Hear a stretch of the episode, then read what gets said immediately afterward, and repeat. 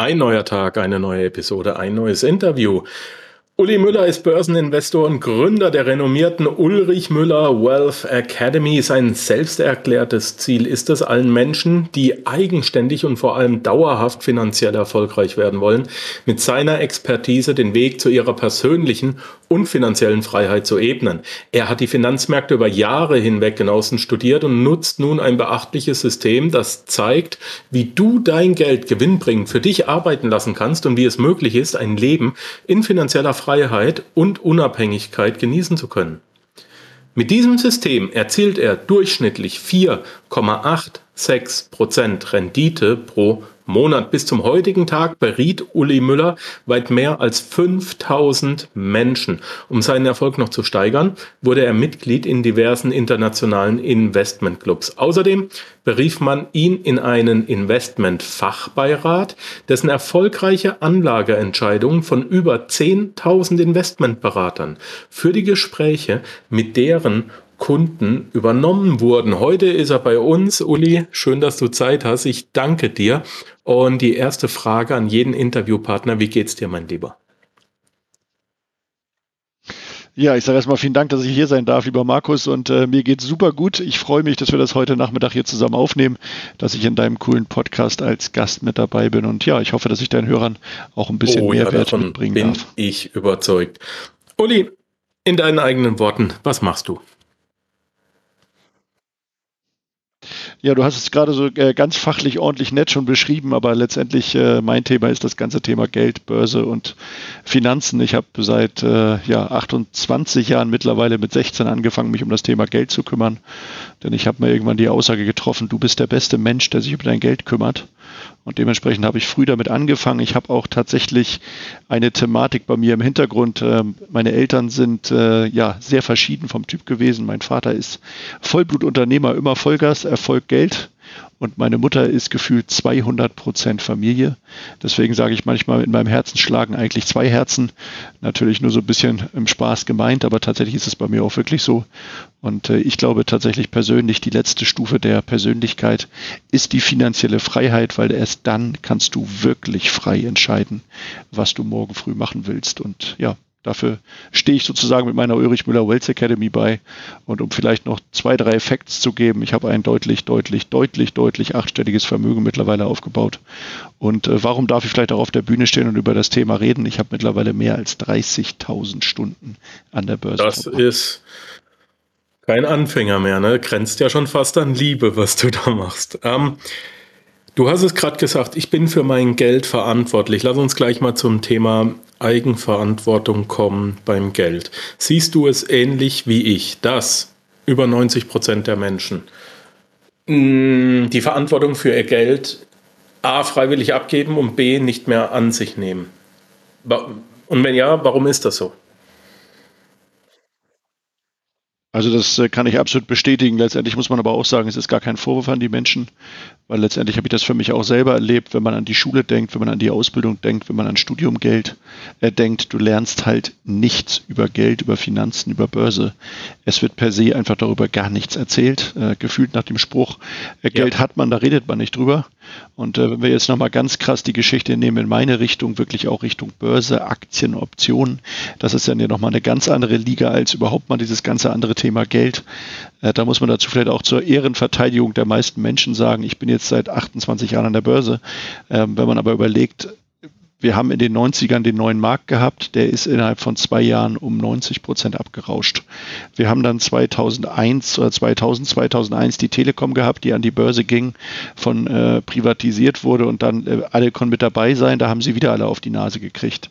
2001 äh, erinnerst du dich mit Sicherheit dran, die Terroranschläge World Trade Center. Gut, ja. 2003 war der Enron-Bilanzskandal Genau, 2.8 der Enron-Bilanzskandal. Äh, dann fällt mir noch ganz spontan ein, äh, 2.3, 2.8 äh, die Lehman-Pleite, 2.8, 2.9. 2013 hatten wir den Blitzcrash und jetzt in 2020 noch Corona. Also selbst in der Zeit, wo ich an der Börse bin, hatten wir gefühlt sechs, sieben extremste Krisen. Und wenn ich dann noch nicht mal Wissen dazu habe und dann auch noch möglicherweise viel Geld verliere oder auch überhaupt mal Geld verliere, dann haben die Leute einfach Schiss und verbinden ja immer auch heute noch, Bank steht für Vertrauen. Mhm. Ich lasse das mal jetzt einfach so stehen, will ich gar nicht groß mich zu äußern. Aber bei den meisten Menschen. Wir haben in der Schweiz mal ein paar Tests gemacht und wenn du da ein, äh, ähm, du kannst komplett einfach eigentlich jedes Konto online eröffnen. Wenn du aber einen Trading-Account aufmachen willst, wird selbst eine, eine Bank, die normalerweise äh, ein grünes Logo, eine grüne Webseite hat, ein blaues Logo, eine blaue Webseite, ähm, die geht komplett hin und auf einmal wird alles rot. Ja? Und auf einmal steht da Achtung und Gefahr und Warnung. Und äh, Sie müssen 18 Seiten durchlesen und unterschreiben, dass Sie, wir Ihnen gesagt haben, dass Sie hier vollstes Risiko, und da werden die Wörter Risiko und äh, Verlust und Totalverlust genutzt, ja. Und dann muss man wirklich dreimal, viermal bestätigen, ja, ich will das, ja, ich bin mir dessen bewusst, ja, ich habe das Geld übrig, ja, ich kann das, ich bin eigenverantwortlich. Nein, ihr habt keine Schuld und dann lassen sie einem Trading-Konto eröffnen. Trägt das auch dazu bei, dass die Leute diese Verantwortung nicht selber tragen? Definitiv. Also ich glaube, es ist einmal natürlich diese Seite, dass es erstmal schwer ist. Ich kann das Ganze auch für Deutschland nochmal bestätigen, sogar fast toppen. Ich habe nun 17 Jahre in der Investmentberatung gearbeitet und äh, da musste mittlerweile, ich habe das ja vor fünf Jahren ungefähr verlassen, die Branche, weil ich auf diesen, Entschuldigung, Scheiß keinen Bock mehr hatte. Genau diese Themen, Beratungsdokumentation, Wertpapierhandelsbogen, Protokolle und so weiter. Und faktisch ist es so, in diesem Wertpapierhandelsbogen, wenn du bei einem Kunden sitzt und willst Investment machen und dem das verkaufen und erklären, dann werden auch die Erfahrungen abgefragt. Und wenn du jetzt mein Kunde wärst oder Interessent, der mir aber sagt, Uli, ich habe noch nie in Aktien gemacht, dann ist das eigentlich so, dass ich dir Aktien hey. gar nicht verkaufen dürfte. Da ist bis heute keiner wirklich drüber gefallen. Auch äh, deswegen sind immer diese Mega-Theorie-Experten in der Praxis, äh, in der Politik, die von Praxis keine Ahnung haben. Aber faktisch sagt das Gesetz eigentlich aus, wenn du noch nie Aktien gehandelt hast, dann kannst du keine Erfahrung haben. Folglich darf der Berater es dir gar nicht verkaufen. Ich mache das jetzt mal ganz vereinfacht, wenn man sich einfach mal überlegt als Hörer, was ist eine Bank? Eine Bank lebt letztendlich vom Zinsdifferenzgeschäft. Auf Deutsch gesagt, du gibst ihr Geld, paar Zinsen kriegst du, den großen ja. Teil behält sie. Dadurch, dass wir ja aber seit zehn Jahren gefühlt keine Zinsen mehr haben, ist das Bankgeschäft mhm. faktisch tot. Und ich glaube, das ist das ganz große Problem, weil äh, natürlich Versicherungen und auch Banken, wenn man sich diese Branche mal anguckt, wie viel extrem an Umsatz da läuft, dann, und auch an Arbeitsplätzen, dann kann man sich überlegen, dass ja nicht wirklich äh, den Menschen das gewünscht wird, dass wir das alle alleine können, weil dann brauchst du Banken und Versicherungen nicht mehr. Ich habe auch mal den Spruch gebracht, stell dir vor, 82 Millionen Deutsche wären alle finanziell frei. Stell dir mal vor, was dann in Deutschland los wäre. Dann kannst du Politik abschaffen, du kannst alles abschaffen, weil sich keiner mehr in irgendeine Richtung lenken und bewegen oder steuern lässt. Ich will gar nicht so weit gehen und sagen, dass Corona ja der beste Fall und die, der Beweis dafür ist. Aber daran sieht man genau, dass es auch einfach nicht gewünscht ist, dass Menschen eine finanzielle ja. Bildung erhalten. Ähm, ja. Trotzdem jetzt die schwierige Frage. Wenn ich akzeptiere, dass es nicht gewünscht ist, dass ich finanzielle Bildung habe, ich möchte aber die Verantwortung für mein Geld sukzessive auch, ist ja egal in welchem Zeitraum, ähm, nicht nur übernehmen, sondern auch wiedererlangen. Wie mache ich das? Ich hätte beinahe gesagt, Wissen ist Macht. Am Ende ist das letztendlich so, dass du, äh, du bist in deinem Thema ein absoluter Mega-Experte, ich bin es in meinem. Und wir haben ja mittlerweile das auch in unserer Akademie gezeigt mit über 15.000 Menschen, die wir geschult haben. Natürlich geht das nicht von heute auf morgen, das ist ein Prozess. Ich sage auch immer, unser Seminar, wenn man jetzt ein, zwei, drei Tage bei uns auf Seminar fährt, das mhm. ist ein Anfang und ein Start. Damit kann ich natürlich nicht alles perfekt und es gibt natürlich einen ganz großen Bereich. Meine Teilnehmer, ich sage es mal vorsichtig, bewundern mich immer, nennen mich manchmal auch Guru, warum ich das so gut hinkriege und warum ich das alles mache. Und äh, die Antwort ist eigentlich relativ einfach. Wissen habe ich natürlich vielleicht auch noch ein bisschen mehr als die Menschen, aber ich habe vor allem eins und das ist Erfahrung. Und Erfahrung an der Börse ist einfach unbezahlbar. Und der zweite Punkt, der eben wichtig ist, was fast kein einziger Anleger macht, ist eine glasklare Strategie zu haben, wie du es an der Börse wirklich umsetzt. Ich nehme das Beispiel des Autos. Wenn du ein Auto nimmst, okay, das ist jetzt gesetzlich vorgeschrieben, du brauchst einen Führerschein. Klar. Aber jetzt gehst du in die Fahrschule und jetzt fängst du von ganz vorne an Wie geht die Tür auf? Ich setze mich rein, stelle den Sitz ein, stelle das Lenkrad ein, die Spiegel, äh, das ist die Bremse, das ist dies, das ist das. Und jetzt fängt er an, dir zu erklären, dreh den Schlüssel mhm. und dann läuft der Wagen schon mal. Wenn es dumm läuft, hast du schon direkt die Kupplung vergessen, hast ihn gleich abgewürgt. Spätestens beim ersten Versuch, dass du losrollen willst und fahren sollst, spätestens dann wirkst du ihn das erste Mal ab, ja. weil du einfach nicht weißt, was passiert. Und wenn du jetzt darüber nachdenkst als Autofahrer, ja. du bist ja auch schon drei Tage älter, genau wie ich, wir haben schon hunderttausende, ja. weil vielleicht Millionen Kilometer gefahren, denkst du in irgendeiner Form noch darüber Nein. nach? Kann ja jeder auch mal kurz selber checken. Geht kurz in euch und sagt mir innerhalb von zwei Sekunden, ohne dass ich euch höre, wo ist euer Rückwärtsgang beim Auto? Bam. Wenn du es jetzt nicht weißt, warum weißt du es genau. dann beim Autofahren? Gut, ich fahre Automatik seit Jahren, aber es wird ja, es wird äh, vollautomatisch gemacht. Warum? Man hat ein Muskelgedächtnis aufgebaut und der Körper kann das von selber. Er weiß, wie er schalten muss. So. Und das hast du an der Börse auch erlernt. Okay. Genau, das ist sozusagen die Blaupause des Investors, die wir haben. Und das sind genau diese Schritte. Es ist im, im, ja, sind im Prinzip fünf Schritte insgesamt. Der erste Schritt ist tatsächlich die fundamentale Seite, das heißt mal zu gucken. Und das ist schon ein ganz, ganz großer Unterschied, auch für euch Hörer, einfach als Tipp gleich mit dabei. Es ist ein Riesenunterschied, ob wir über Wert reden oder Geil. ob wir über Preis reden. Der Wert eines Unternehmens ist das, was das Unternehmen effektiv wert ist. Also meinetwegen nach einer Bilanz. Strich drunter, dann weiß ich, was ist so ein Wert, jetzt mal grob Wert. Und jetzt kommt aber die zweite Seite, die Börse. Und an der Börse werden letztendlich nur Preise gehandelt. Wir haben das gerade ganz krass erlebt, wo wir jetzt den Podcast aufnehmen, weil in den letzten Tagen viele Earnings waren. Und die Aktie von Facebook zum Beispiel hat Zahlen präsentiert und ist um 25 Prozent über Nacht gefallen. Also zwei crazy Themen daran. Zum einen ist es so, sie haben ihren Gewinn um 0,02 hm. Cent verfehlt. Das ist gar nichts. Der Ausblick war vielleicht ein bisschen schlechter, ja, das stimmt. Aber es war der größte Verlust, den es jemals auf der Welt an einem Börsentag von einem Unternehmen kam. Und das waren 232 Milliarden Dollar über Nacht. Und das deswegen sage ich, und das kann man auch gut vergleichen mit der Immobilie. Wenn ihr als Hörer euch eine Immobilie kauft, da wird jeder gucken, wo soll die eigentlich sein? A-Lage, B-Lage, C-Lage. Wie ist die Qualität des Hauses? Was kostet mich das Ding? Wie ist der äh, die Substanz des Hauses. Vielleicht habe ich auch ein vermietetes Haus. Welche Mieter sind da drin? Wie ist da die Qualität der Leute? Wie lange laufen die Verträge? Wie ist die Rendite? Wie ist die Verschuldung, die ich nachher habe? Und, und, und. Das heißt, die Menschen gucken sich bei Immobilien diese Punkte an. Bei Aktien, ganz krass gesagt, Markus, gucken die in die Zeitung und sagen, jo, mal ganz schnell, wie hoch war der Verlust gestern von Facebook? 232 Zum Vergleich, Milliarden ich habe gerade ein bisschen getippt.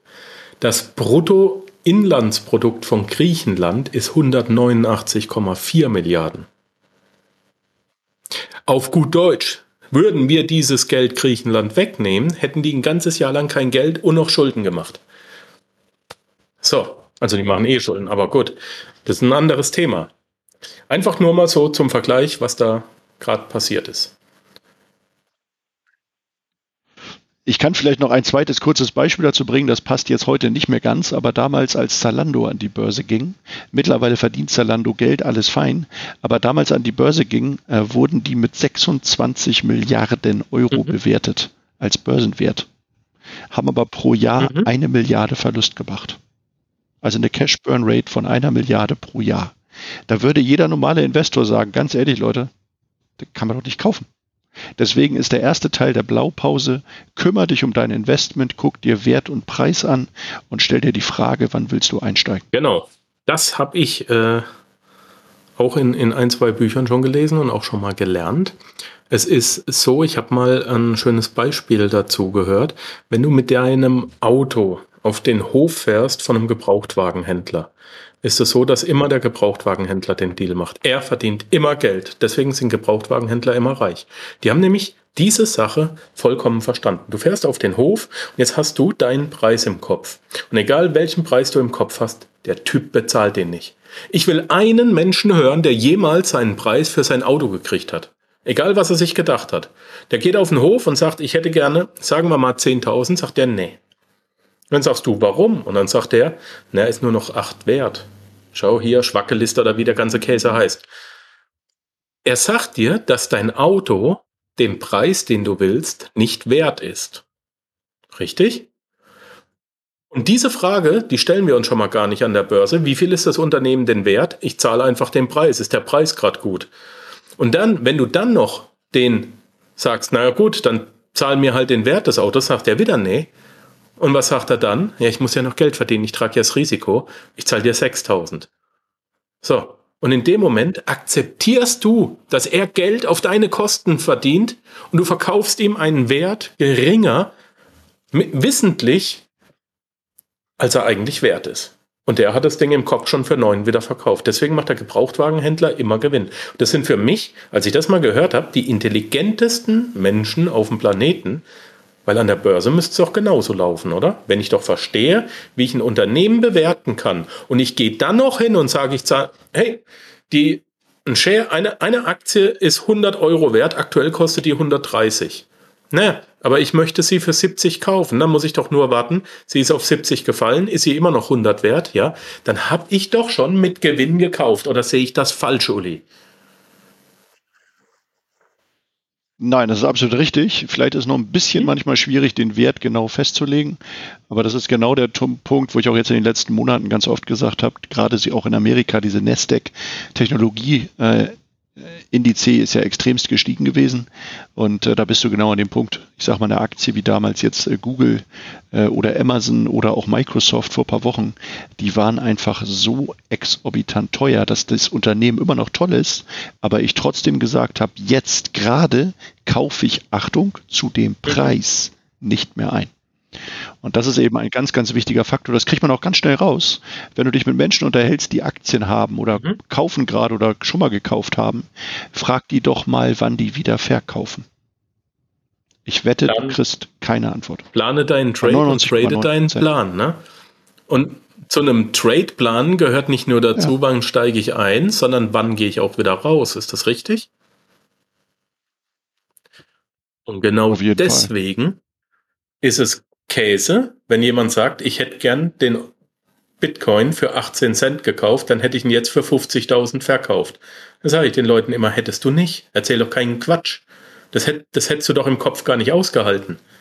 Du willst mir erzählen, du hättest bei, bei 100 Euro nicht verkauft, bei 500 hättest du nicht verkauft. Du hättest geplant, den bei 50.000 zu verkaufen. Du hättest den bei 1000 nicht verkauft, bei 5000, dann rutscht das Ding wieder runter. Bei 12.000 verkaufst du nicht, bei 20, dann rutscht er wieder auf 8. Das hättest du alles ausgehalten, ne? Da, da wärst du nicht ausgeflippt. Nein, ist Käse. Du hättest diesen Keine. Trade planen müssen und hättest auf gut Deutsch gesagt die Eier haben müssen, den auch so durchzuziehen. Und wer hat es gemacht? Niemand. Von daher, so. Ähm, wie kann ich mir aber dieses Wissen, wie man eine Firma bewertet, anlernen? Und ist es nur, ähm, machst du auch technische Analysen? So. Auf jeden Fall. Das war eben eigentlich erst der erste Schritt, den ich kurz erzählt habe. Schritt zwei und drei ist das Thema Charttechnik und Indikatoren. Da geht es im Prinzip auch dann wirklich um diese technischen Signale. Äh, letztendlich Charttechnik ist auch kein großes Hexenwerk, will ich gar nicht jetzt groß erklären. Ich glaube, fast noch mal spannender ist das Thema der Indikatoren, weil letztendlich da äh, habe ich mich tatsächlich zehn Jahre darauf spezialisiert und habe mir verschiedenste Börsenindikatoren angeschaut, die ich dann letztendlich ja nach meinem Gusto eingestellt habe. Also technisch eingestellt, ein Jahr getestet, bisschen umgebaut, wieder getestet und so weiter, bis ich auf ein Niveau gekommen, wo ich heute bin.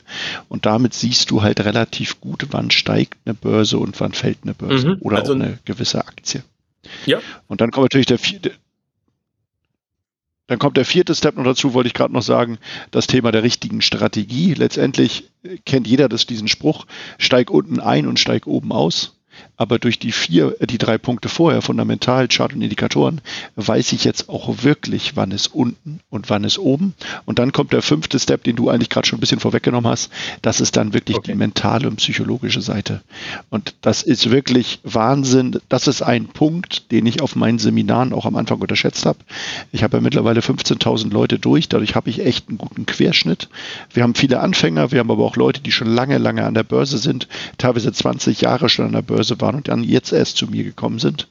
Und wir stellen immer wieder fest, diese psychologische Seite ist unglaublich schwer. Das ist genau das, was du eben beschrieben hast.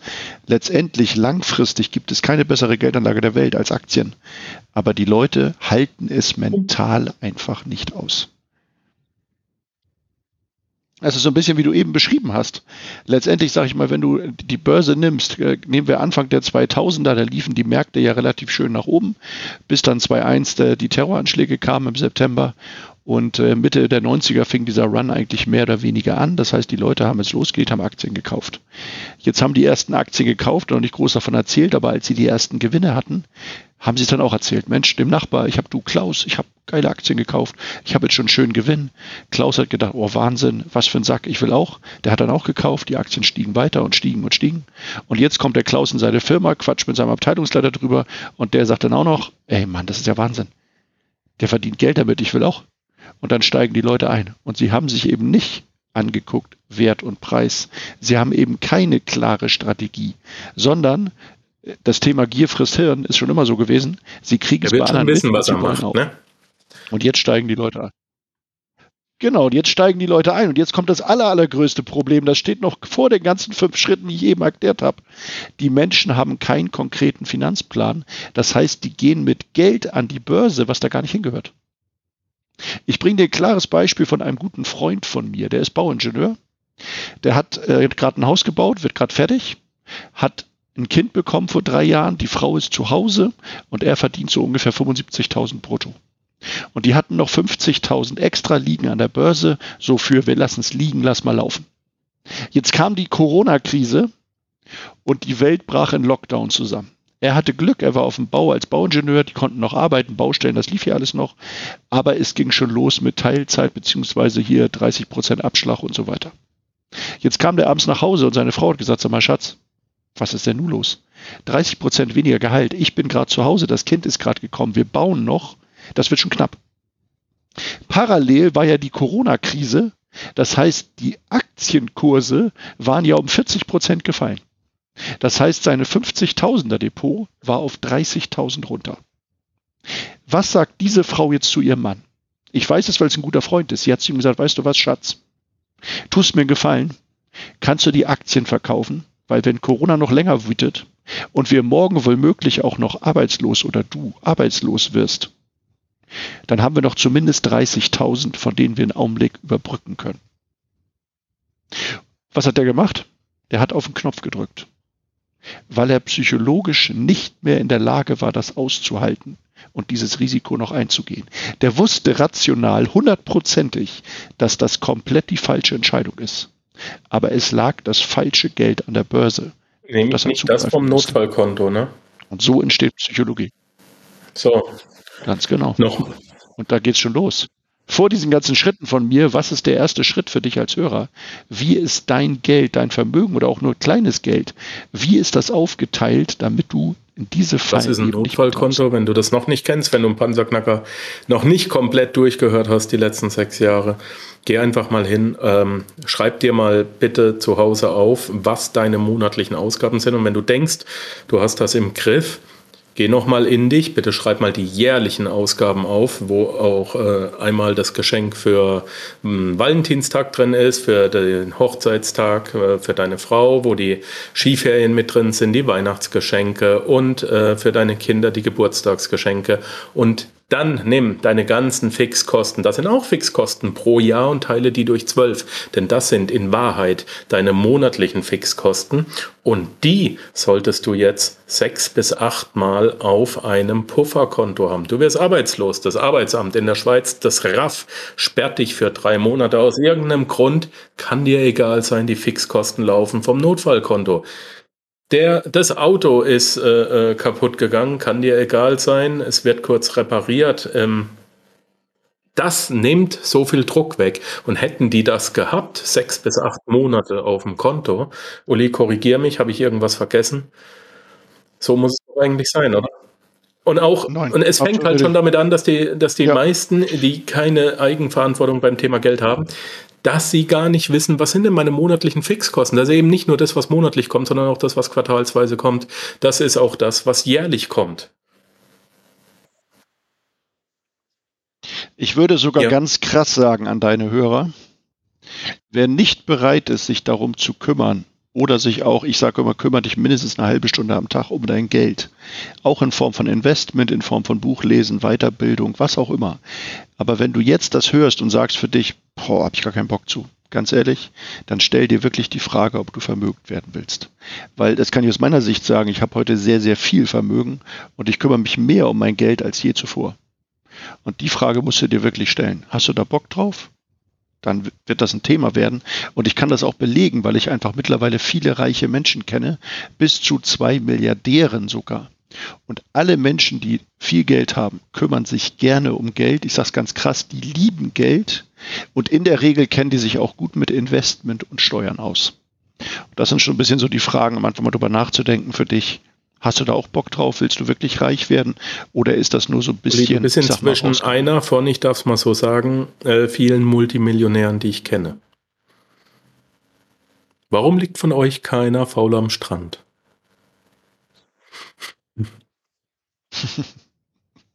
Diese Frage betrifft mich jedes einzelne Seminar, dass Leute sagen, warum sitzt du nicht auf den Caymans, warum sitzt du nicht in deiner Finca oder sonst wo? Und ähm, die Antwort ist relativ einfach. Ich fahre auch noch in Urlaub heute und nehme drei Bücher über die Börse und über Geld mit. Ähm, letztendlich ist das die Frage, die sich jeder Unternehmer stellen darf. Wenn du nicht für das Thema brennst, was du hier gerade tust, dann kannst du das einfach vergessen. Und ich kann das klar sagen, Markus, mein Vater war, ich will nicht sagen Workaholic, aber der ist leider mit 45 Jahren schwerst krank geworden mit Nierenversagen, hat mehrere transplantierte Nieren gehabt innerhalb der Jahre, hat damit noch 28 Jahre gelebt. Und bis vier Jahre vor seinem Tod hat er noch eine Firma mit fünf, sechs, sieben Leuten geführt, trotz dreimal die Woche Dialyse, wo andere Leute Dialyse haben, den Arm abgebunden kriegen, eine Stunde im Krankenhaus ausruhen, dann fahren die nach Hause und pennen die, weil die kaputt sind. Mein Vater ist nach einer Viertelstunde abbinden, hat er das Ding abgerissen und ist auf den Bau gefahren und hat weitergearbeitet. Und der hat immer gesagt, und das ist so im Prinzip die, die Krux daraus auch, er hat schon als Kind gerne im Sandkasten mit Bauklötzchen gespielt, weil dieses Phänomen, was aufzubauen und zu sehen, diese Wand ist fertig, das Haus steht, ich habe das selber gemacht, da hat er so gebrannt für, und deswegen hat er genauso weitergemacht, genauso wie ich das auch tue. Und auch da musst du mal sagen, wenn du die richtig erfolgreichen, reichen und guten Leute nimmst, die sind alle noch dabei. Ein Warren Buffett und Charlie Munger, die sind über 90 und stehen an der Spitze ihrer Konzern oder des Konzerns und denken immer noch nicht drüber nach, abzugeben. Und ich glaube, das ist der alles entscheidende Faktor. Auch das kann man als Test für sich leicht nehmen. Ich kenne auch etliche Kunden, auch Freunde, auch aus der Familie, die haben dir mit 58 erzählt, oh Uli, noch fünf Jahre diese Scheiße, dann bin ich endlich in Rente. Ey, ganz ehrlich, ja. dann hör doch heute damit auf. Du lebst nur einmal, das Leben ist live, das ist keine Generalprobe. Ich will jetzt nicht sagen, du Nein. sollst morgen eine Kündigung schreiben, wenn dich das nervt, aber am liebsten würde ich das so deutlich auch kommunizieren. Dann mach es einfach und überleg dir, was du überhaupt tun willst. Weil das Leben ist endlich und jede Sekunde, die tickt, ist weg. Und das ist eben auch meine Mission bei uns, dass wir sagen, wir wollen Menschen dieses Know-how an die Hand zu geben, damit sie dann mhm. wirklich frei das tun können, worauf sie Bock haben. Ähm, Du hast mir mal gesagt, Einkommen, Strom, Geld beschäftige deinen Angestellten. Was hast du damit gemeint? Ja, das ist so ein bisschen das Thema geworden. Äh, lange, lange Zeit haben Menschen eigentlich, ja, ich sag mal, die Deutschen übersetzt sind. Schaffe, schaffe, Häusle, baue, gell? Aber die dusseligsten, genau, aber die dusseligsten Investoren auf der Welt und dieser Spruch mit dem Geld, das ist im Prinzip gemeint, viele Menschen, auch die jetzt hier den Podcast hören, die haben schon ein bisschen Geld, wie viel auch immer. Aber die meisten nutzen das nicht. Und das kann man auch an Zahlen festlegen. In Deutschland liegen mehr als 5 Billionen auf Tagesgeld und Sparbüchern. Mit einem Zins vom Null, ganz im Gegenteil, wenn du mehr als 100.000 hast, dann zahlst du auch noch Zinsen. Und das meinte ich mit diesem Spruch. Ich persönlich sage, Geld ist der beste Arbeitnehmer, den du hast, denn der arbeitet 24-7, wird nicht krank und braucht keinen Urlaub. Und vielleicht ist den Menschen gerade auch in Corona das bewusst geworden, dass so ein zweites, drittes, viertes Standbein eigentlich ganz cool wäre. Eine Billion. Einfach mal, dass wir jetzt mal auf die Zahlen kommen. Ich, ich unterrichte ja auch gern mal. Wir hauen ja gern mal mit großen Zahlen um uns. Eine Billion, damit das alle wissen, sind 1000 Milliarden. Die liegen rum auf deutschen Sparbüchern. Und ich habe, ich muss mal meinen Rechner aufmachen, Uli, weil das hat mich, ich habe vor vier Wochen, sechs Wochen, habe ich mal eine richtig, einen richtig geilen Vergleich gehabt. Wenn du mal eine Million nimmst, eine Million, ne? Ich will gern Millionär werden, ich will mal eine Million Euro haben. Das ist eine Eins mit sechs Nullen. Geteilt durch äh, 60 eine Million Sekunden sind 16.600 Minuten. Nochmal durch 60 sind 277 Minuten, äh, 277 Stunden durch 24. Also eine Million Sekunden sind 11,6 Tage. Okay? 11,6 Tage. Einfach mal, damit wir was vergleichen. Und jetzt reden wir mal von einer Milliarde. 1, 2, 3, 4, 5, 6, 7, 8, 9, ja. Eine Milliarde hat neun Nullen. Wenn wir das jetzt durch 60, durch 60, durch 24 machen und jetzt durch 365, du ahnst es schon, das Verhältnis von einer Million zu einer Milliarde sind 11,6 Tage zu 31,7 Jahren. Und wir reden jetzt von 1000 Milliarden. Das heißt, wenn wir das jetzt machen, mal 1000, reden wir von 31.700 Jahren. Einfach mal, wenn wir das in Sekunden darstellen würden, ja, was das für eine Zeit ist. 11,5 Tage, 31 Jahre, 31.000 Jahre. So viel Geld. Ich finde, das ist schon mal ziemlich greifbar. Ich finde, ich, das hat mich sehr beeindruckt, dieser Vergleich. Den hatte ich vorher noch nie gehört. Das ist schon heftig, was da rumliegt. Und das ist schon viel Eigenverantwortung, die nicht genutzt wird. Ne? Markus, du, du kannst den äh, zu dem Beispiel vielleicht noch eins dranhängen. Das ist immer der Spruch, den ich bringe. Fünf Billionen liegen auf Tages- und Sichtgeldkonten rum. Also faktisch zu null verzinst. Stell dir mal vor, man würde das am Aktienmarkt anlegen mit einer langfristigen durchschnittlichen Rendite, wir nehmen nur 8, das ist sogar ein bisschen mehr, aber 8 Prozent, dann wären das pro Jahr 400 Milliarden Euro, die 81 Millionen Bürger sich aufteilen können. Überleg mal, was das für eine Kaufkraft und für eine Konsummöglichkeit wäre. Das ist knapp gefühlt der, äh, das Bruttoinlandsprodukt von Deutschland was wir jedes Jahr aus Geld extra machen. Deswegen ist für mich auch unbegreiflich, auch wenn man Deutschland nimmt, das Thema der Rente, dass man immer noch sagt, ja, äh, die, die Neugeborenen zahlen für die Alten, anstatt endlich mal anzufangen. Ich habe das mal mit einer äh, aus dem Bundestag, aus dem Landtag, Entschuldigung, Landtag hier in Hamburg diskutiert. Ich sage, Katrin, weißt du, warum macht ihr es nicht einfach so, dass ihr statt Kindergeld jedem Kind, was neugeboren wird, 10.000 Euro gebt? Mit der klaren Ansage, das muss angelegt, also das wird offiziell angelegt und das muss da liegen, bis sie 67 ist oder er. Ich sage, damit habt ihr alle Rentenprobleme gelöst. Da sagt die Frau allen Ernstes als Antwort ja. zu mir, wer soll das denn bezahlen? Ich sage, hallo, ihr zahlt 200 Euro Kindergeld, mal 12 sind 2,4 und das möglicherweise über 25 Jahre. Das sind mehr als 50.000 ich sage, und jetzt reden wir über 10.000 und du mhm. hast alle Rentenprobleme der Welt gelöst in Deutschland. Mhm. Da hat sie gar nichts mehr gesagt. Also das ist für mich unfassbar. Dass man, das meine ich mit diesem Geld, Geld zu nutzen. Und selbst auch im kleineren Stil, auch wenn wir jetzt gerade in diesen Beispielen sind, wenn du meine Seminare nimmst und du hast schon von meiner Rendite erzielt, wir sagen immer drei bis sechs Prozent Rendite sollen, äh, machen die Leute pro Monat. Das können wir heute auch beweisen, weil äh, von den Menschen, die wir geschult haben, sind über 80 Prozent nachweislich noch dabei und machen eine Durchschnittsrendite von um und bei 3 Prozent. Pro Monat, nicht pro Jahr. Und jetzt stell dir mal vor, du hättest 50.000 auf. Pro Monat, genau. Und jetzt stell dir mal vor, du hättest 50.000, die du gespart hast. 5.500. Und du würdest 3 Prozent machen. Im Monat. Dann sind das anderthalb Genau, extra Geld. Für vielleicht eine halbe Stunde Arbeit am Tag. Für die, die schon 100.000 haben, sind das 3.000. Wie viel Steuer musst du drauf ich das Spiel brauchen wir weiter betreiben. Das fängt so schnell. So. 25 Prozent. Wobei du es theoretisch mit GmbH und so weiter noch ein bisschen umgehen kannst, da kannst du sogar noch ein bisschen schicker machen. Aber selbst wenn wir die 25 nehmen, das kann dich übrigens auch motivieren, mhm. weil auf Einkommen zahlst du bis zu 45 Prozent. Dann freu dich. Ich freue mich auf 7 Euro, den ich aus, Ein aus, aus Kapital generiere. Das ist auch immer so ein, so ein Argument, ja, aber da musst du ja noch Steuern drauf zahlen. Ich finde das. Hm. Geh lieber weiter arbeiten, oder? Ja. Steuern habe ich eine ganz krasse Meinung, die kommuniziere ich auch. Weißt du was? Ich zahle gerne Steuern. Warum? Weil dann weiß ich, habe ich auch richtig, richtig Geld verdient. Ganz einfach. Und das ist auch meine Pflicht und mein Gedanke dazu. Jeder hat auch ein bisschen vielleicht soziales Verhalten, Spendenthemen und so weiter. Und ich sehe mein Geld, was ich jedes Jahr an Steuern zahle, das ist meine Spende an Deutschland, dass ich die Straßen weiter schön mache, dass die Versicherung Gas, kommt, dass die Polizei dir zur Seite so steht, dass dann Mir geht's so ausgelöscht gut. wird wenn an Silvester genau. die Rakete falsch geflogen ist.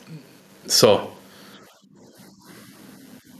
Genau. Dass wir hier in Frieden leben und, und, und. Du kannst einkaufen wenn's, gehen, die Regale sind voll. Nicht gerade nicht knapp wird, wenn die Leute gerade nicht das kapieren, nimmt man so als gegeben hin, ist, ne? Mann, Mann, Mann. Ja, davon habe ich also, mir 50, 50 Rollen. Ich habe eine andere Lösung, die möchte ich hier nicht offiziell kommunizieren, aber ähm, ich wundere mich, dass nicht direkt äh, vor anderthalb Jahren der Run auf BDs losgegangen ist. Aber gut. Ähm, sparen versus investieren. Ähm, Aktie, die beste und sicherste Geldanlage der Welt. Erzähl mal. Wie meinst du das? Ist doch Warum, warum ist Immobilie nicht besser? Ja, das ist natürlich eine, eine, eine ja, das kann man relativ schnell erklären. Das hat äh, auch die Corona-Krise gezeigt und ich weiß, dass es natürlich eine sehr polarisierende äh, Aussage ist. Auf der anderen Seite möchte ich äh, euch Hörer damit auch mit ein Stück weit abholen. Also ihr hört gerade einem gelernten Maurer zu, dessen Papa 40 Jahre ein Bauunternehmen hatte. Und natürlich habe ich auch Immobilien. Aber ich kann das ganz kurz und knapp erklären, auch jetzt in der Corona-Krise. Wenn wir uns Corona angucken, dann ist äh, egal, wie man jetzt Corona findet, ob man daran glaubt oder nicht, impfen ja, nein, das möchte ich gar nicht drüber reden. Aber wir wollen das mal auf das Geld betrachten und was dort letztendlich auch passiert ist. Die Corona-Krise gleicht für mich, so sage ich es auch, dem Dritten Weltkrieg, äh, nur dass keine Panzer da hingekommen sind und dass da keiner hingegangen ist. Aber ansonsten ist das faktisch im Prinzip wie ein dritter Weltkrieg, weil die Mechanismen sind immer gleich. Eine EZB kann Zinsen senken, das war jetzt blöd, das konnten sie nicht mehr wirklich, weil die waren schon bei Null. Die können Geld drucken und damit eben, ja, Geld in den Markt schmeißen. Sie können aber auch Schritt drei und vier Unternehmen stützen, äh, man denke so an TUI oder Lufthansa. Lufthansa hat mal eben 8 Milliarden bekommen. Dafür, dass das Unternehmen weiterläuft. Ähm, teilweise werden die auch komplett privatisiert. Und die letzte Stufe, die haben wir auch gezündet. Wir drucken Geld und schmeißen das in den Markt. Also ich habe Kindergeld gekriegt, 500 Euro extra für meine Kinder. Äh, haben jetzt nicht auf mein Konto vorher geguckt, dass da schon genug liegt, aber das habe ich auch gekriegt. Bin ja ein deutscher Bürger. Das heißt, es wurden sogar extra Gelder verteilt. Und jetzt ist die alles entscheidende Frage. Warum macht man das? Und jetzt komme ich auch auf den Unterschied zur Immobilie, zur Aktie. Bei der Immobilie übrigens, es wurde damals auch ab, äh, verabschiedet, ein 600 Milliarden Paket, was die Aussage hatte, wir retten große Unternehmen, die systemrelevant sind. Und es wurden KfW-Darlehen angeschoben für kleinere Unternehmen parallel, und das ist das Krasse, Markus, was die meisten nicht wissen, ist ein Gesetz verabschiedet worden. Und in diesem Ding stand wortwörtlich drinne. Ich habe es jetzt nicht ganz genau da, weil ich es nicht im Kopf habe, ich lese es sonst immer ab. Aber da stand drinne, dass die Pflicht der Mietzahlung, Achtung, im Grundsatz aufrecht gehalten wird. Das heißt, man hat sich schon eine Tür aufgemacht, mit Corona zu sagen, wenn der äh, Mieter nicht mehr zahlen kann wegen Corona, dann braucht er auch nicht zahlen. Und jetzt erkläre ich den Unterschied ganz kurz, warum das so unterschiedlich zur Aktie ist. Und das ist das, was die Menschen verstehen müssen. Die Aktie ist erstmal eine Aktie vom Namen, aber es ist ein Unternehmen. Und Unternehmen stellen Arbeitsplätze, Leute. Und wenn wir die Arbeitsplätze nicht mehr haben, das wissen wir schon von Kane aus den 30er Jahren des letzten Jahrhunderts, Da hat man nämlich gesagt, du musst den Menschen, dem Volk in der Krise zwei Dinge geben. Das eine ist ein Arbeitsplatz und das zweite ist die positive Glauben, dass sie glauben, dass die Welt weitergeht. Und der Arbeitsplatz, den kannst du nicht abschaffen weil mit dem Arbeitsplatz entstehen Sozialabgaben, Steuern und der Konsum. Und wenn das auf der Welt eingebrochen wäre, dann hätten wir den dritten Weltkrieg gehabt. Dann wären wir mit Dachlatte und Knüppeln auf die Straße gelaufen, hätten um uns geschlagen. Also hat man den Menschen die Arbeit gelassen und folglich, weil man das muss, muss man zwanghaft die Unternehmen retten. Und vielen Dank, das sind meine Aktien, die die mit retten. Sehr interessanter Gedankengang. Da war ich noch gar nicht. Ja, so ist das. So ist das auch schon seit Jahrhunderten. Es ist immer gleich. Du kannst die großen Unternehmen nicht plattgehen lassen. Äh, auch jetzt kann man über Amazon auch reden, wie man möchte. Es gibt Tante Emma Läden früher, da hat jeder gesagt, ey, Amazon, ihr seid Penner. Ihr habt, bringt die Welt um und diese kleinen Läden gehen platt und das geht ja alles nicht. Amazon hat in der Krise 300.000 neue Menschen eingestellt. Und nur weil wir Amazon hatten, genau. kam dein Päckchen auch noch an und du hast die Ware noch gekriegt. Man kann das immer in beide Richtungen sehen. Und das ist das, was man sich einfach überlegen muss. Und deswegen glaube ich tatsächlich, dass die Aktie die sicherste und rentabelste Geldanlage der Welt ist. Denn letztendlich ist es immer das Spiel gleich. Jetzt haben wir Corona und ich kann dir jetzt schon sagen, in fünf, sieben, zehn Jahren wird die nächste fette Krise kommen. Ich weiß nicht, woher sie kommt, weil Krisen haben das Problem, dass man nie weiß, aus welcher Richtung sie kommen. Sonst wäre es per se keine Krise mehr, weil wir könnten uns darauf vorbereiten. Und dann werden die Aktienkurse auch wieder mal fallen. Aber wenn man das Grundprinzip verstanden hat, dann geht es um Wachstum und um Arbeitsplätze und die kannst du nicht alle platt gehen lassen. Das geht nicht. Und das ist der Unterschied zur Immobilie, weil du so direkt gefragt hast. Stichwort Miete musst du nicht mehr zahlen. Stichwort Mietbremse ja, und so weiter. Ist ja das ist ja mittlerweile auch jetzt schon so. Es ist im Moment durch und ausgeurteilt. Ja, es ist ausgeurteilt in Deutschland. Wenn du ein Gewerbeobjekt vermietest, und der Mieter mhm. muss wegen Corona-Lockdown zumachen. Ja, aber du musst die Verpflichtungen an die Bank weitertragen. Leck mich doch am Arsch. Genau so ist das. Und deswegen stelle ich mir die Frage, das habe ich damals immer schon gesagt, mit meinem Vater habe ich auch heiß diskutiert. Es heißt so schön Betongold, die Immobilie. Aber ich sage dir, wenn du eine richtig fette Krise hast, dann ist es nur noch Beton, ja. weil das Gold ist ausgezogen oder zahlt keine Miete mehr. Verstehe, verstehe, verstehe. Mhm. Prost. Ist nicht ganz falsch, der Gedanke. Was hältst du von Edelmetallen?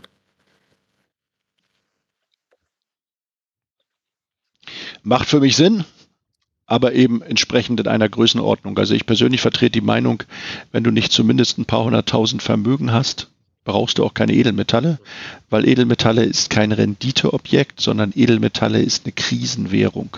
Und ich sage das mal ein bisschen ketzerisch. Wenn du heute 10.000 Euro hast, was willst du denn absichern?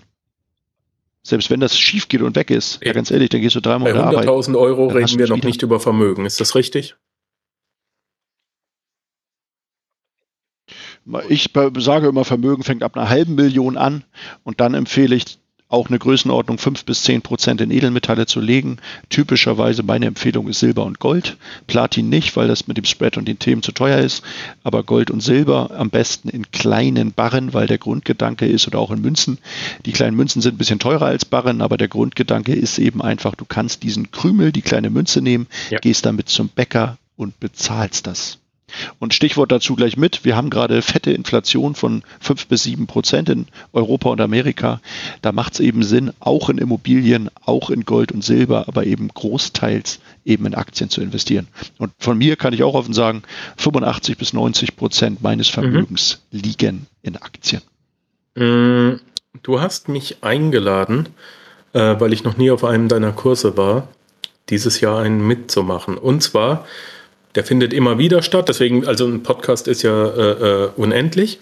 Es wird äh, immer wieder geben den Tag der Finanzen. Den veranstaltest du. Das ist ein Wochenende. Und der kostet ähm, 97 bis 197 Euro, je nachdem, was man da macht. Und da hast du jetzt gesagt, wenn die Hörer, ich werde den mitmachen, ich werde auch noch einen weiteren Podcast rausbringen und das Ganze dann mal äh, davon berichten und bewerten. Weil du hast gesagt, Markus, schau es dir doch mal selber an und sag dann, was du davon hältst. Du hast gesagt, Panzerknackerhörer, kriegen 50% Rabatt drauf, wenn sie das möchten, einfach auf deine Seite gehen. Und wer jetzt denkt, ha, das Codewort ist wieder Panzerknacker, stimmt nicht. Wir haben nämlich diesmal was anderes gewählt. So, liebe Leute, ihr könnt nicht mit Panzerknacker 50% Rabatt kriegen. Schaut euch das mal vom Uli an. Das gibt es auch online, 97 bis 197 Euro. Ich war noch nicht dort, aber ich werde dieses Jahr hingehen. Ich wurde, ich wurde von Uli eingeladen und er hat gesagt, mach mir hinterher eine Bewertung, mach mir da einen Podcast und das werde ich machen. Der Code, den ihr dann eingeben müsst, lautet Sparschwein. Ganz einfach, Sparschwein. Ähm, und damit kann man anfangen. Damit bist du noch kein Börsenprofi. Ähm, oder doch? Nein, ich glaube nicht, dass, dass, man das am Wochenende hinkriegt. Wir haben ja über Erfahrung gesprochen. Ähm, aber damit kann man mal anfangen, ähm, auch wenn man noch keine 50 oder 100.000 Euro hat, auch wenn man keine sechsstelligen Jahresumsätze macht, die Eigenverantwortung fürs Geld wieder an sich zu reißen und anzufangen, ähm, die Eigenverantwortung auch zu leben und ein Verständnis aufzubauen. Ist das soweit korrekt? Ich meine, ich habe es ja noch nicht gemacht, aber Das ist korrekt. Das ist im Prinzip, äh, es war früher ein ganzer Tag, jetzt ist es mittlerweile ein Online-Event, jeweils von 10 bis 14 Uhr. Das ist im Prinzip mit vier Blöcke eingeteilt. Der erste Teil ist die Persönlichkeit, das Mindset, Glaubenssätze und so weiter. Da wird es vielleicht auch schon mal Dinge geben, wo du sagst, hm, habe ich schon mal gehört. Die Frage ist, hast du es gehört mhm. oder lebst du es und handelst du wirklich danach? Der zweite Teil ist so ein bisschen das, was wir auch gerade schon angerissen haben. Die Struktur von Geld, was kommt rein, was geht raus, wie mache ich das? Ich werde dir Systeme an die Hand geben, wie man das relativ einfach einfach umsetzen kann. Was bedeutet überhaupt Geld für dich? Was ist eigentlich Geld? All diese Themen laufen dort. Der dritte Teil, da wird es dann darum gehen, was für Produkte gibt es denn eigentlich so, typischerweise in Deutschland? Ähm, bei welchen Produkten sage ich um Gottes Willen Finger weg? Wo sind Vorteile, Nachteile? Auch da wird man viele Kniffe erfahren, wo man denkt, hups, habe ich noch gar nicht gewusst. Und der vierte Teil, das ist natürlich ganz, ganz groß nochmal das ganze Thema Aktien mit den ersten Strategien, mit den ersten Ideen, die Blaupause des Investors und äh, wie man sozusagen mit Aktien schon mal Super locker anfangen. Einfach auf panzerknacker-podcast.com hier auf die Show Notes gehen. Da haben wir unten die Webseite von Uli drin. Geht drauf, hol den Tag der Finanzen. Ich glaube, wir haben auch einen Link reingepackt und gib einfach das Code, äh, den Code Sparschwein ein. Und bilde dich einfach mal ein Wochenende weiter oder lass es auch bleiben. Ich meine, es hat ja einen Grund, dass du den Podcast hier hörst. Ähm, für äh, maximal 100 Euro. Ich meine, kannst du dir jetzt schon das große Ticket holen ähm, und, und äh, bist mit dabei und kannst dich mal weiterbilden. Ich glaube, ich habe schon an einem guten Abend mehr in der Kneipe liegen lassen. da sind wir doch mal ehrlich, oder? Wenn noch eine Zigarre dabei ist, geht es relativ schnell. Ähm, das ist kein großes, keine große Ausgabe, aber es ist ein Investment in dein eigenes Wissen und damit kannst du auf jeden Fall starten und solltest du auch starten. Uli, ich habe noch eine Frage. Ich bin, ich mache diesen Podcast jetzt seit sechs Jahren und ähm, seit fünfeinhalb Jahren kommen auch die Anfragen. Ähm, Markus, kannst du mich coachen, kannst du mich unterrichten? Und die Leute wollen immer passives Einkommen haben.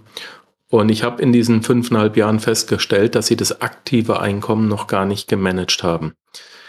Inzwischen sage ich, und das ist nur meine Meinung, bitte, du darfst eine andere haben, äh, deswegen frage ich ja danach, aber inzwischen ist es meine Meinung, dass der Schritt zur, ähm, dass der Schritt zur finanziellen Freiheit, hörst du mich noch? Hallo? Uli? Wir haben, glaube ich, gerade ein technisches Problem. Uli hat mir einen Daumen runter gezeigt. Kannst du mich noch hören? Okay, okay. Ah, wir müssen mal kurz warten, Leute.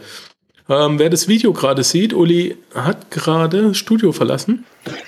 Ich glaube, er muss sich. Jetzt höre ich wieder da. Okay.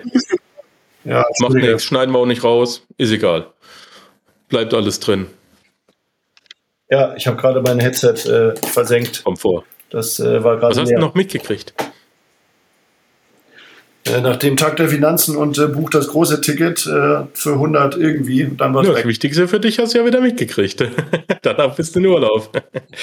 nee, pass auf, du. Ähm, ich bin, ich mache den Podcast seit sechs Jahren, habe ich gesagt, und seit sechs, fünfeinhalb Jahren kriege ich auch Anfragen, ob ich äh, die Leute unterstützen kann, sie in die finanzielle Freiheit mitzubegleiten. Und äh, in dieser Zeit habe ich ganz, ganz stark festgestellt, dass sie ähm, passives Einkommen haben möchten, aber das Aktive noch nicht gemanagt haben, dass sie auch passives Einkommen so ein bisschen mit Zauberei verwechseln und ist keine Arbeit. Hau mal, hau mal für mich auf den roten Knopf, Markus, und mach mich reich. Ich habe ein gutes Beispiel, ich bringe das immer wieder. Ein Mann aus der Schweiz hat mich angerufen, vielleicht hört das jetzt auch, aber ähm, wir nennen keine Namen und hat gesagt, Markus, ich will ein Jahrescoaching bei dir. Easy, verdiene ich Geld, können wir machen. Wo willst du denn hin? Was möchtest du denn, dass ich, äh, dass ich dich hinbringe? Sagt er, ich möchte passives Einkommen. Sag ich, ja, können wir machen. Was willst du denn? Und dann sagte er, ja, so 10.000 Franken im Monat würden mir schon reichen. Und ich denke, wow, Schnäppchen. Ähm, wie viel verdienst du denn? Hast du denn Vermögen? Sagt er, nee, habe ich nicht. Ist leider nichts da. Ich sage, oh, jetzt wird schon sportlich. Wie viel verdienst du denn? Sagt er, 4.500 im Monat.